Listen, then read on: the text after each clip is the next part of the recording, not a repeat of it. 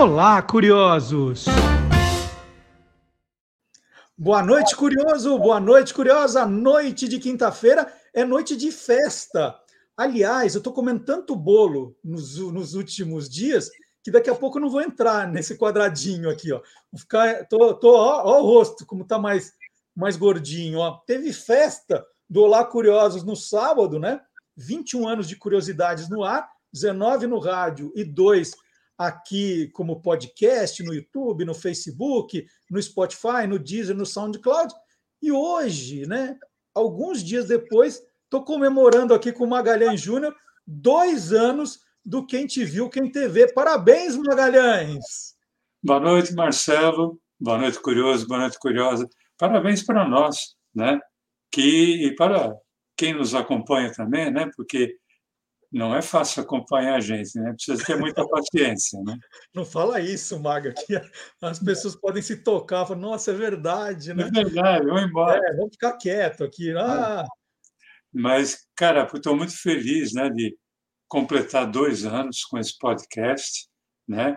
Quem te viu, quem te vê, e agradecendo a, a todos os comentários, a todos os elogios, né? A, aqueles que é, nos impulsionam para procurar sempre continuar fazendo melhor. Então vamos lá, para a melhor vinheta do canal Guia dos Curiosos é essa aqui, ó. Vamos ver.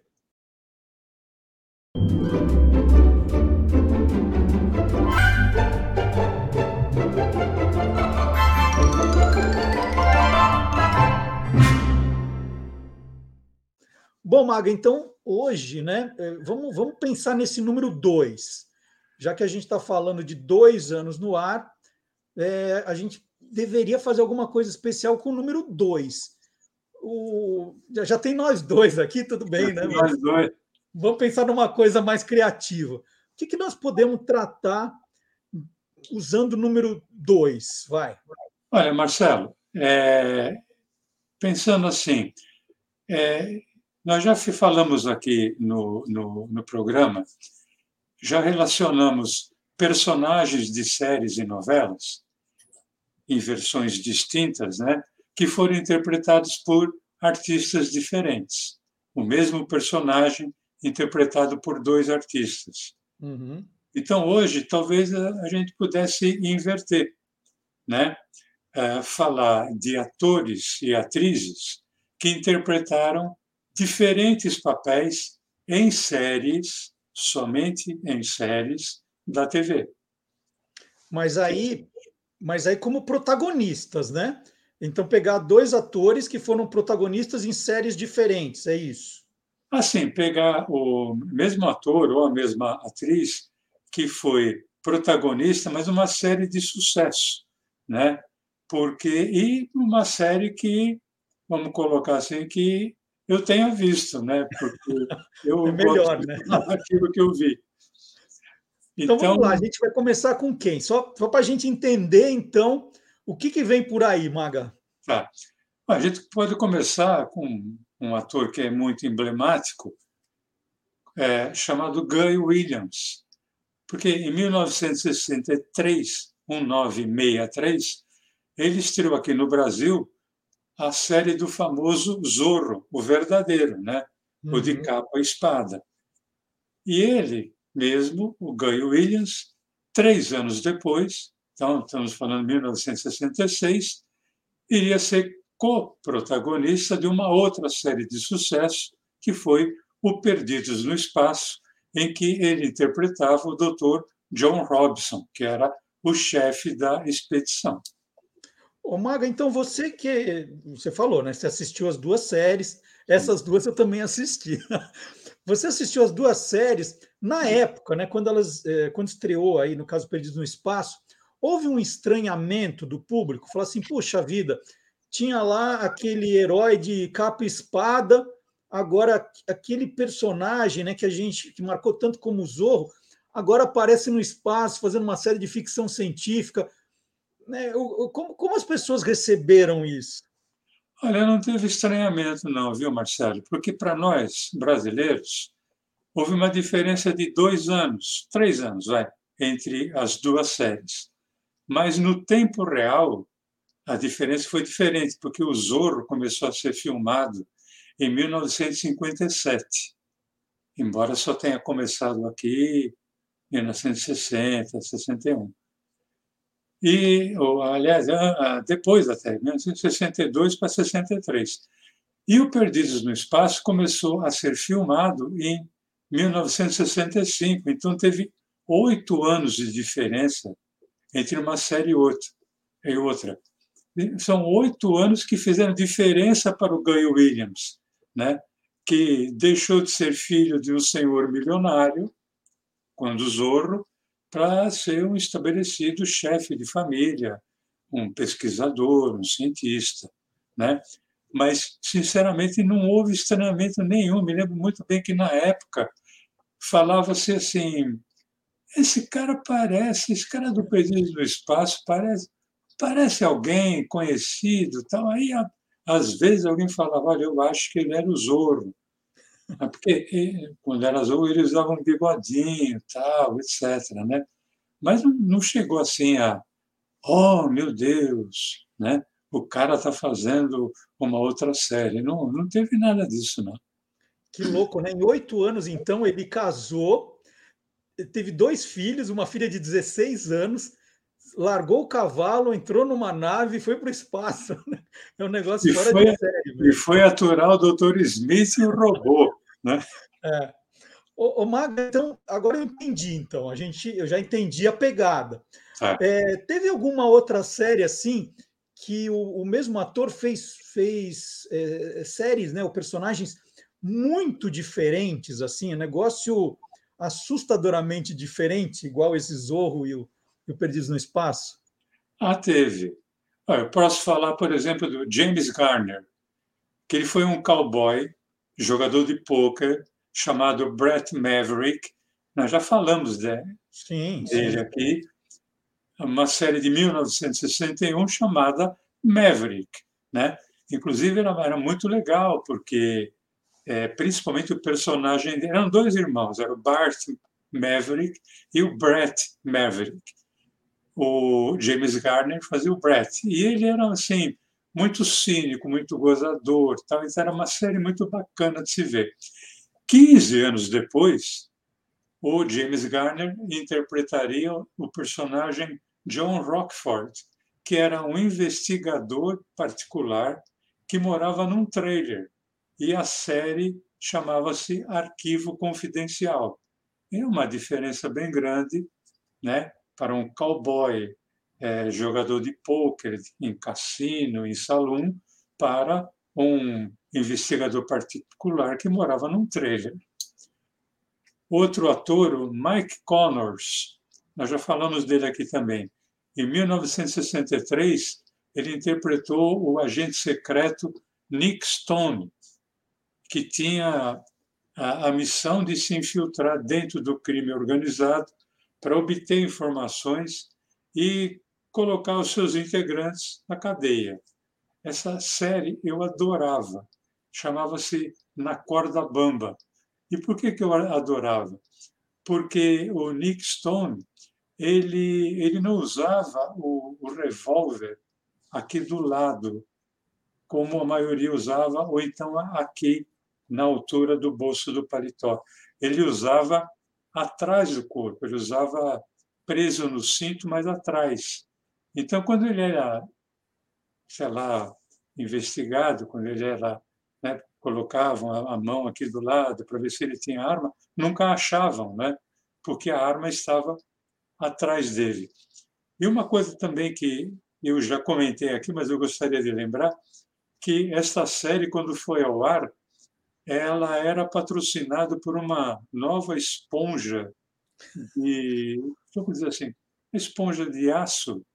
Eu não lembro se era de aço, mas ela vinha com detergente próprio.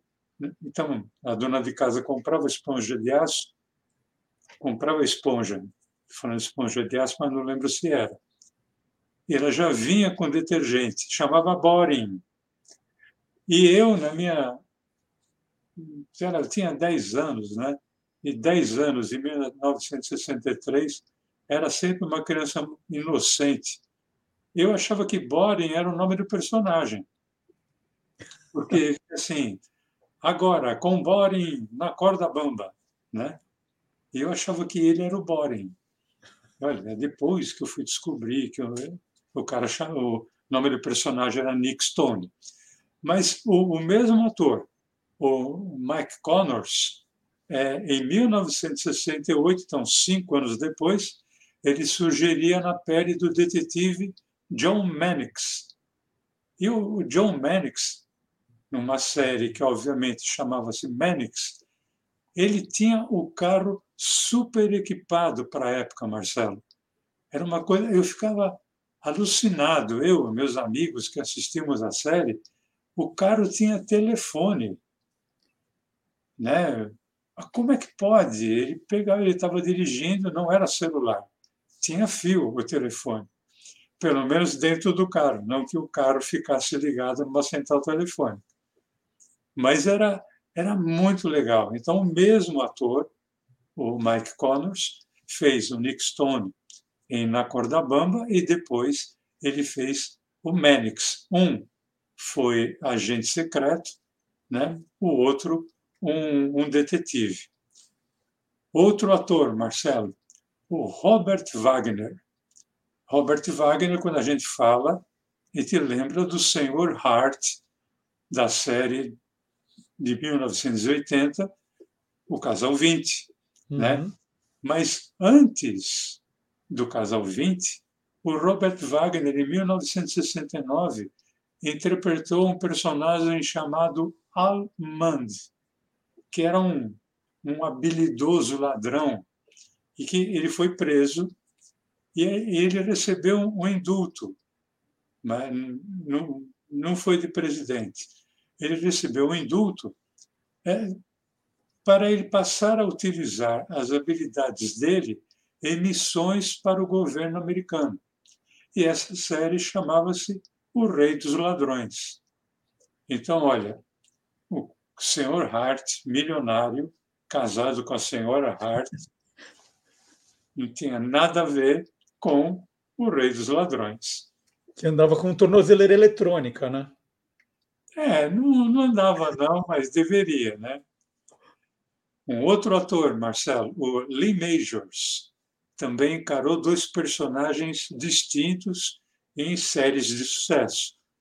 O primeiro, na primeira série que eu vou falar, ele foi o homem biônico Steve Austin. E essa série é começou em 1972. Chamava-se Cyborg, o homem de 6 milhões de dólares. Na verdade, na verdade, é, a série era o homem de 6 milhões de dólares. E aqui começou a se usar muito o termo biônico, porque o Steve Austin era um homem biônico, né? um homem que tinha partes do corpo robóticas. E o termo biônico começou a ser muito usado até na política. Né? É, na época da, da, ditadura, deputados que não eram é, eleitos pelo voto direto, eram apenas indicados pelo governo, eram chamados de deputados biônicos. Mas o Lee Majors, em 1981, então, olha lá, nove anos depois, ele interpretaria o Colt Seavers, que era um dublê de cinema, quase sempre sem grana, na série que eu adorava, a gente já falou dela aqui também, série chamada Duro na Queda. Uhum. O Maga, de, desses que você falou, algum outro ator ou atriz fez um papel tão diferente em um seriado e outro que as pessoas chegaram a esquecer do, do primeiro, assim, falou assim, era como se ele tivesse surgindo né, é, como ator. Tinha situações assim que surpreenderam tanto as pessoas que né, esqueceram, claro, eles eram protagonistas, mas o primeiro sucesso ficou até meio de lado, assim. Ah, teve. Olha, na, na minha opinião, isso aconteceu com o ator Larry Hagman, porque nos anos 1960 ele foi o super politicamente correto Major Nelson na série Gene é um gênio, né? Para quem não se lembra, ele, Major Nelson, era treinado para ser astronauta, né? E ele encontra um, uma, uma garrafa numa ilha e abre a garrafa e dali sai um gênio. E era a Gene, que era interpretada pela Bárbara Eden. Mas ela, é, ela dizia que ele passava então a ser o amo dela. E ele podia fazer ter tudo o que ele pedisse, ele não pedia nada, né? Ele não queria inclusive que ela fizesse as mágicas dela com os superpoderes que ela tinha, tal, etc, né? Então esse era o Larry Hagman no papel de Major Nelson. Aí no início dos anos 1980, o Larry Hagman surge como um cara ambicioso, prepotente e, além de tudo, mau caráter. O personagem era o J.R. Ewing, na série Dallas. Uhum. Foi um super sucesso na época. Essa mudança de, de comportamento, né, de, de personagem, fez com que, no, no, no primeiro momento, um choque, porque embora estivesse envelhecido, você reconhecia muito bem o Larry Hagman. Mas depois, o, as tramas que o J.R. Ewing armava eram tão escabrosas, era uma coisa tão de, de mau caráter. É um cara ambicioso, ele queria pegar toda a grana da família e tal, que o, Major Nelson foi sendo esquecido como se o Larry Hagman tivesse começado ali, como se ali fosse o, o primeira, a primeira série que ele tivesse feito. E tem um detalhe, já que a gente está falando da série Dallas. O J.R. Ewing ele tinha um irmão mais novo, chamado Bob, que era interpretado pelo ator Patrick Duff. Na série o Dallas, o personagem Bob morreu. E o público não aceitou a morte do, do personagem. Obrigou os, person... os produtores a ressuscitarem o Bob. Isso é coisa que é só de personagem que é muito forte, né? E o Bob ressuscitou. De que modo? É, os produtores fizeram com que a sua morte tivesse sido apenas um sonho da sua meia-irmã, chamada Pamela. Mas o, o, o ator Patrick, uh, Patrick Duff, ele também tinha feito uma outra série antes do Dallas. Em 1978, o Duff fez o papel de Mark Harris. Mark Harris era um ser humano com uma especial capacidade de viver debaixo d'água. E ele era provido, Marcelo, de membranas nas mãos e nos pés. E essa série chamava-se O Homem do Fundo do Mar. E foi um enorme sucesso. Agora, o grande sucesso dessa série ficava muito por, pela forma como o, o personagem, Mark Harris, é, nadava porque ele não nadava movendo os braços e nem batendo as pernas. Ele nadava lembrando muito um golfinho.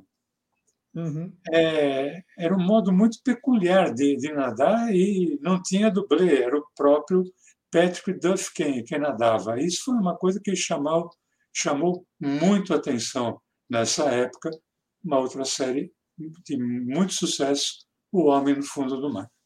Nossa, duas lembranças maravilhosas. Concordo com você que quando aparece JR, ninguém. Olha, posso dizer depoimento pessoal, mas nem, nem lembrei da, né, dele como, como marido da feiticeira. Da, como marido, não, né? Como amo da é um gênio. É, não, nem, nem, nem me passou pela cabeça tão forte que era o personagem. E agora você lembrando dele nadando como golfinho, a gente brincava na beira da piscina, né? Você ficava brincando, fazendo aquele movimento, imitando o, o Mark Harris, né? Era uma coisa muito engraçada. Ô Maga, eu sei que a gente está comemorando dois anos do Quem Te Viu, Quem Te Vê hoje, né? É, é um motivo de muita alegria, porque como eu lembrei no sábado, no Olá Curiosos, é, em tão pouco tempo o programa é, foi escolhido como um dos finalistas da, da categoria podcast, programa de rádio, no prêmio APCA, que é um prêmio espetacular né, da Associação uhum. Paulista dos Críticos de Arte. Você está escrevendo a história da televisão brasileira do seu ponto de vista, com o seu acervo, com as suas histórias. E você está contando aí, né, por ser dois anos, histórias de atores que fizeram como protagonistas duas séries de muito sucesso. Agora, é, eu estou vendo que está meio fácil para você isso, pelo seu conhecimento. Né? Então vamos aumentar a aposta. Assim, teve algum ator, alguma atriz que vale destacar que fez três ou quatro protagonistas de séries de sucesso? Senão, senão você vai sair meio triste aqui e fala, puxa, foi muito fácil o programa de hoje, né? Você não vai ficar feliz como uma festa de aniversário, tem que sair muito contente. É, e o legal é você frisar séries de sucesso, porque tem vários atores, várias atrizes que fizeram. Sim. Até mais, né? Três, quatro, cinco, mas não foram séries assim. Algumas nem, ah, nem no, no Brasil chegaram, né? E outras não foram séries de sucesso. Uhum. Mas, aceitando seu desafio, eu começo lembrando de Michael Landon, ele que foi o personagem Little Joe, que era o filho mais novo da família Cartwright na série Bonanza. Aquela famosa que começou em 1963, que me fazia esperar todo fim de semana que eu pudesse ver em cores, sendo que todas as transmissões eram em preto e branco, mas Bonanza era anunciada como primeira série feita em cores nos Estados Unidos, né? É, depois, o Michael Landon, ele foi o personagem Charlie Philip Ingalls na série Os Pioneiros, isso no início dos anos 1980. E em 1985, ele foi o Jonathan Smith, um anjo enviado por Deus na série O Homem que Veio do Céu. Então já achei um ator aí que fez três séries e as três de sucesso. Bonanza foi um sucesso estrondoso, é, os pioneiros também, pegou um pouquinho ali da carona, né? talvez de outra série que se dava boa noite, né? os Waltons, e depois o Homem que Veio do Céu também fez um, um sucesso muito grande. E também me lembro do ator inglês Roger Moore, e que, além de ter sido um dos James Bond no, no, cinema, eu me lembro de três séries que ele fez, eu acompanhei as três. Né? A primeira delas eu devia ter ali meus seis, sete anos. Ele foi o Ivanhoé, que era uma série medieval ali no tempo ali do dos Cavaleiros da, da Távola Redonda do Rei Arthur, né? É uma série de ambi ambientação inglesa, né? Isso em 1960 aqui no Brasil. Depois, em 1965, ele foi um outro, um outro personagem chamado Simon Templar, que era um ladrão milionário, um estilo playboy inglês, que roubava dos oportunistas e dos trapaceiros, mas ele não era muito de distribuir para os pobres, não. Né? Mas era um personagem interessante, que de santo não tinha nada, mas a série chamava-se O Santo. Né? E era muito interessante, porque sempre no início de cada episódio, é, ao perceber que rolava ali a oportunidade de uma aventura, surgiu uma auréola na cabeça do personagem. Mas de santo, realmente, o nosso amigo Simon Templar não tinha nada. E já nos anos 1970, em 1972, o Roger Moore estrelava o personagem playboy, playboy magnata inglês Lord Brett Sinclair, que vivia várias aventuras ao lado de um também playboy, só que americano, chamado Danny Wyatt, que era interpretado pelo Tony Curtis, numa série chamada Persuaders. Olha só. Então, deixa, deixa eu tentar de outro jeito, então, te complicar um pouco. É, a gente está falando das séries que o, o, o, ator né, fez o papel de protagonista, depois fez uma série parecida ou muito diferente, também como protagonista, as duas fizeram sucesso. E o contrário, Maga, é, tem alguma história que você lembre que o protagonista fez bastante sucesso, aí ele foi para uma outra série e justamente por causa do sucesso que ele tinha feito naquele personagem tão forte, o público não aceitou o personagem novo e aí virou um insucesso, como você nos ensinou?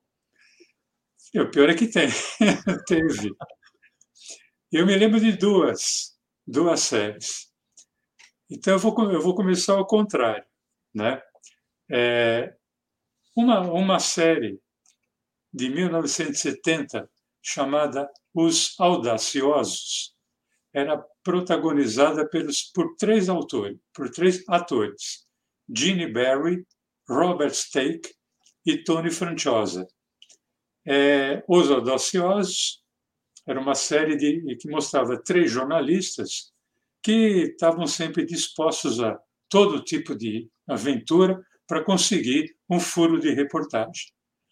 A série começou a fazer, até fez sucesso inicialmente, porque havia uma lembrança, uma memória afetiva de séries que dois dos três atores haviam feito no passado. Mas ah, o, o, sucesso da série Os Audaciosos foi efêmero. A, a série caiu logo porque teve a comparação com personagens anteriores. O Gene Barry tinha sido quem? Beth Masterson, né? O, ali no início dos anos 60, cowboy elegante, que marcou época, usando fraque, cartola, bengala. Eu já comentei aqui, inclusive, acho que foi num dos primeiro ou segundo é, podcast que nós fizemos do Quem Te Viu, Quem Te Viu, eu falei do, do Bat Masterson, que ele tinha bengala, então é, foi um período muito terrível para as mães daquela época, porque milagrosamente os cabos de vassoura eram cortados, pintados de preto, e com aquela cabecinha que é para encaixar ali no, no para ficar preso, aquela cabecinha era pintada de branco e a gente transformava o, o, o cabo de, de, vassoura em bengala do Bat Masterson. Então, uma série que marcou muito. E o Robert Stake, em 1965, também tinha feito uma série que foi um sucesso incrível. Ele interpretava o Elliot Ness, que era um é, policial que combatia o crime organizado da, pelas quadrilhas de gangsters na série Os Intocáveis. Então, eu vou ser bem sincero, Marcelo. Eu, quando eu vi que ia começar Os Audaciosos com Gene Barry e com Robert Stake, o Tony, o Tony Franciosa, para mim, não dizia muita coisa. Falei, nossa, eu quero ver, porque. Aí eu comecei a ver, falei, caramba, mas o Gene Barry não é o Bat Masterson, né? o Robert Stake não é o Elliot Ness. E aí eu, eu vi pessoa com quem eu conversava, né? Eu já estava era adolescente. A maioria tinha a mesma opinião. Pô, né? Que merda aquela série. Né? Pô, eu preferia o Gene Barry fazendo o Batman. Ah, eu preferia o Robert Stake como Elliot Ness. E eu acho que nos Estados Unidos deve ter acontecido a mesma coisa. E teve uma outra série, Marcelo, que foi, foi muito maluco porque ela era legal. Ela, inclusive, tinha uma pegada de humor, de bom humor. Chamava-se O Homem Invisível, uma série de 1978. E ela tinha quem como protagonista? O ator David McCallum. Ele vivia o Dr. Daniel Weston. Esse Dr. Daniel Weston, ele fazia experiência com desintegração de moléculas. E numa experiência ele acabou se tornando invisível, só que para sempre. Até porque a máquina em que ele trabalhou foi destruída.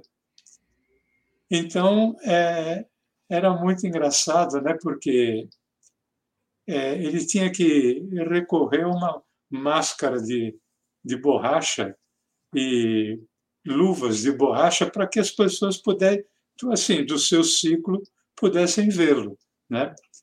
Era, era interessante, só que a série esbarrou no sucesso do próprio David McCallum, uma série de anos antes, 1966, uma série, eu já falei dela aqui também, O Agente da Uncle, em que ele interpretava o agente secreto russo Ilya Kuryakin, que era obrigado a trabalhar com o agente secreto americano Napoleon Solo, que era interpretado pelo Robert Vaughan, não confundir com Robert Wagner, ali do Casal 20, é o Robert Vaughan. E os dois agentes da Uncle eles lutavam contra uma organização criminosa chamada Trush.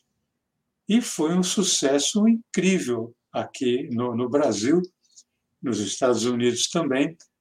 Tanto que a, a série foi muito levada para o Napoleão Solo, que era o, o agente secreto americano, mas o David McCallum, loirinho, tal, etc., fazia muito sucesso com o público feminino o personagem era para ser limado da série ali nos primeiros episódios, mas viram que ele tinha um, um poder atrativo muito grande sobre o, filme, o, o, público feminino. Ele acabou ficando na série até o final, a série O Agente da Anco, e a série foi muito do sucesso por causa dele. Então, uma grande parte do público não aceitou ver o David McCallum como o Homem Invisível, sendo que tinha cenas de muito bom humor, sobretudo quando o doutor Daniel West era obrigado a recorrer a uma máscara e luva de látex para fazer parte do, do, do seu corpo para ele poder ser visto. Hum, nada mal. Obrigada. A fotografia você não esqueceu alguma coisa? O quê? Seu rosto. Ah, você notou. O senador Baldwin e o Walter têm tanta certeza que Gideon farsante. E você? Ah, todo mundo pensa logo em farsante. Não respondeu minha pergunta. Sim, eu acho que é um farsante. Ô Maga, então, resumindo, você viu o Homem Invisível? Eu vi o Homem Invisível. Olha, posso dizer aqui que eu comecei a curtir a série. Era, era legal, mas a, a marca que ficou ali do David McCallum fazendo o Agente da Anca, uma série que eu adorava. Eu ia dormir tarde, tinha aula de manhã cedo no dia seguinte, mas não importava. Valia a pena o sacrifício, mesmo a série sendo em preto e branco, o, o agente da ANCO era sensacional. E outra, era a época ali da o início da Guerra Fria, a gente ouvia falar né, da a Guerra Fria, Estados Unidos, União Soviética na, na época, e era uma série muito interessante. Então, não, não colou o David McCallum com, como o Homem Invisível, uma série que tinha tudo para para ser sucesso, até foi nos primeiros episódios, depois dançou, que nem a, a, a outra série que, que nós falamos ali, dos Audaciosos. Ô Maga, a gente está falando de até agora de seriados internacionais e séries brasileiras. Não dá para a gente incluir nesse pacote, não? Olha, até daria, Marcelo, mas eu acho assim. Falamos hoje das séries internacionais. Então, eu acho que para comemorar o nosso segundo aniversário, é, nós fomos muito bem, é, como é que é? Tivemos grandes, excelentes convidados aqui na nossa festa de segundo aniversário. Então, vamos deixar excelentes convidados também para o início né, da, da nossa próxima jornada de, de o próximo ano, para a semana que vem. Aí a gente boa, fala boa. das séries nacionais. Boa, boa, gostei. Muito legal. Então a gente continua a festa, ó, mais bolo a semana que vem. Ó, e eu, ó, só complet... esse, esse espacinho está cada vez menor aqui. Quando eu entro, eu falo, gente, o que está acontecendo? Está diminuindo o espaço aqui por a minha volta, mas é que é muita festa. Tem, temos muitos motivos para comemorar. E agora, no sábado, sábado no Olá Curiosos, nós vamos comemorar, olha que legal, Maga, no programa desse sábado, os 100 anos do primeiro brevet de uma aviadora brasileira. Esse vai ser o tema do programa desse sábado. Tenho certeza que você vai gostar, porque ah, você gosta de avião e você gosta de história. Então, nós vamos falar sobre isso no programa deste sábado. Nós vamos, né, como sempre, mostrar um trecho do Quem Te Viu, Quem TV, ainda mais porque é um programa especial de dois anos. Na semana que vem, a gente volta com esse tema, então, na abertura da terceira temporada do Quem Te Viu, Quem TV. E mais, vocês perceberam que ao longo do programa, o Maga citou o programa que nós fizemos do Maverick, citou Bat Masterson, citou uma. Né, a gente sempre vai falando de, de recortes diferentes. Aí você fala assim: ah, mas que adianta? O Maga fala, mas eu já perdi o programa. Não, gente. Todos os, agora 93 programas do Quem Te Viu, Quem TV, ficam guardadinhos no canal do YouTube do Guia dos Curiosos e você pode falar assim: olha, o Maga falou que já fez um programa do Batmasterson, adoro, deixa eu ver. É só procurar na playlist, tem playlists, você vai achar o Quem Te Viu, Quem TV, e pode maratonar o Magalhães aí, assistir a hora que quiser, porque as histórias vão se complementando. E a semana que vem, então, Maga, nem vou te perguntar qual é o tema, porque eu já sei, né? Agora já sei. Então, mais uma vez, parabéns, Maga, pelo, é, por, pelo patrimônio que você está entregando aí da história da televisão no Brasil de modo geral. Fala, ah, mas os programas que o Maga falou não são brasileiros. Não, mas foram exibidos na televisão brasileira, então fazem parte da história da TV no Brasil, certo? Exatamente, Marcelo. Principalmente enfocando a TV aberta, né? que é a TV que é a de maior acessibilidade, né? Nos anos 60 não era tanto, né? Depois veio veio sendo com o passar da, das décadas. Mas olha, eu é, externo meus parabéns a você também a essa parceria de dois anos aqui no podcast, né? Juntando-se mais a uma uma outra década, né? No, no, no rádio e eu me sinto privilegiado de poder ter um, espaço para trazer aquilo que eu faço de pesquisa e juntar com o meu olhar, né? a forma como eu vi a, a televisão, como eu vejo a televisão, aquilo que para mim foi bom ou o que não foi. De vez em quando né, o caldo desentorna, a gente acaba comentando, fala, não, não era legal. Né? Sim, é isso. E não, não, não tem problema nenhum, mas fico muito feliz de completar esse segundo aniversário do Quem Te Viu, Quem Te Vê. Muito legal. Então vamos torcer para quinta-feira que vem chegar logo para a gente conhecer a segunda parte dessa história. Sábado tem o Olá Curiosos. Tchau, gente. Tchau, Maga. Até a semana que vem. Tchau, pessoal. Tchau, Marcelo.